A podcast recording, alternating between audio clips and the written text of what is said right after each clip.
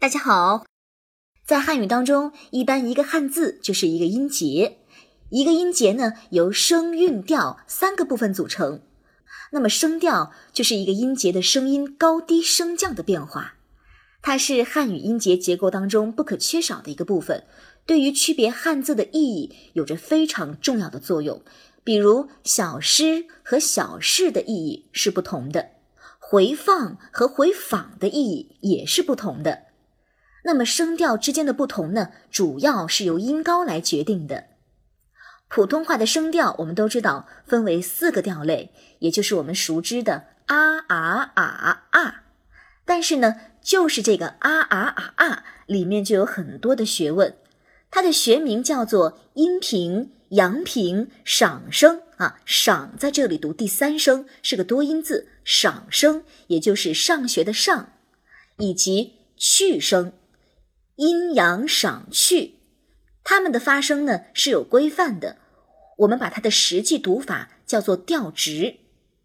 很多朋友呢都存在着这样的困惑，比如说话的语调特别平淡，一点感染力都没有，也没有积极性。还有好像语音呐、咬字啊都没有什么问题，但是一开口的乡音还是那么的重。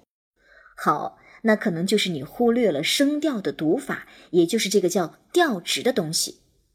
调值有多重要呢？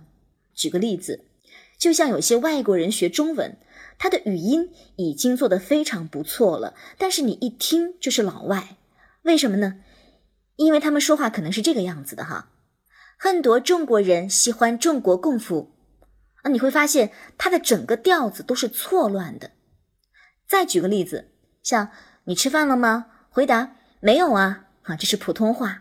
回答没有啊，这是东北话。又或者你在听我说话呢，是有抑扬顿挫的感觉的。但是如果我忽然这样子讲话，就会觉得我有一口乡音。但是仔细听，好像又没有哪个字发的不对。啊，问题呢就出在调值上。领取抖音变现课程，添加微信幺幺八七二幺七二四四。